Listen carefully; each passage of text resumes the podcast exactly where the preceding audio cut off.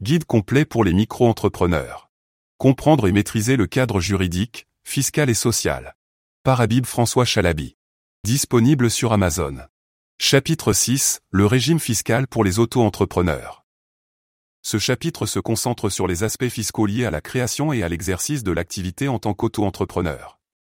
Il est important de comprendre les obligations fiscales pour éviter les sanctions et les pénalités. Les obligations fiscales pour les auto-entrepreneurs.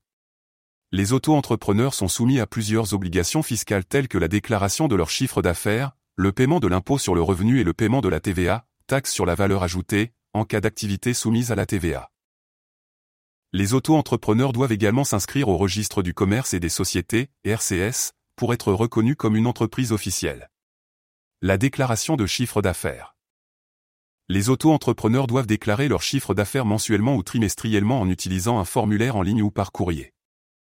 Les déclarations de chiffre d'affaires permettent aux auto-entrepreneurs de calculer et de payer les cotisations sociales et l'impôt sur le revenu. Le paiement de l'impôt sur le revenu. Les auto-entrepreneurs sont soumis à l'impôt sur le revenu et doivent déclarer et payer les impôts chaque année en fonction de leur chiffre d'affaires annuel les auto-entrepreneurs peuvent bénéficier d'un taux réduit d'impôt sur le revenu s'ils réalisent un chiffre d'affaires annuel inférieur à certaines limites. La TVA pour les auto-entrepreneurs. Si l'activité d'un auto-entrepreneur est soumise à la TVA, ils doivent également déclarer et payer la TVA. Les auto-entrepreneurs peuvent opter pour le régime simplifié de la TVA, qui est moins contraignant que le régime normal. Les auto-entrepreneurs doivent comprendre les règles et les obligations en matière de TVA pour éviter les sanctions et les pénalités. Conclusion, il est important de comprendre les obligations fiscales pour éviter les sanctions et les pénalités et pour bénéficier pleinement des avantages du régime d'auto-entrepreneur.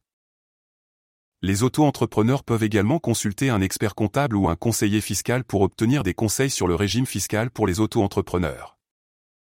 Conseils pratiques. Expliquer les différences entre le régime fiscal des micro-entreprises et celui des autres formes d'entreprises. Décrivez les différences entre les différents régimes fiscaux pour les auto-entrepreneurs, tels que le régime micro-entrepreneur et le régime micro-social. Présenter les avantages et les inconvénients de chaque régime fiscal pour aider les lecteurs à déterminer le régime qui convient le mieux à leur situation. Discuter de la déclaration et du paiement de l'impôt sur le revenu et de la TVA pour les auto-entrepreneurs. Fournissez des exemples concrets pour aider les lecteurs à mieux comprendre les concepts abordés dans ce chapitre.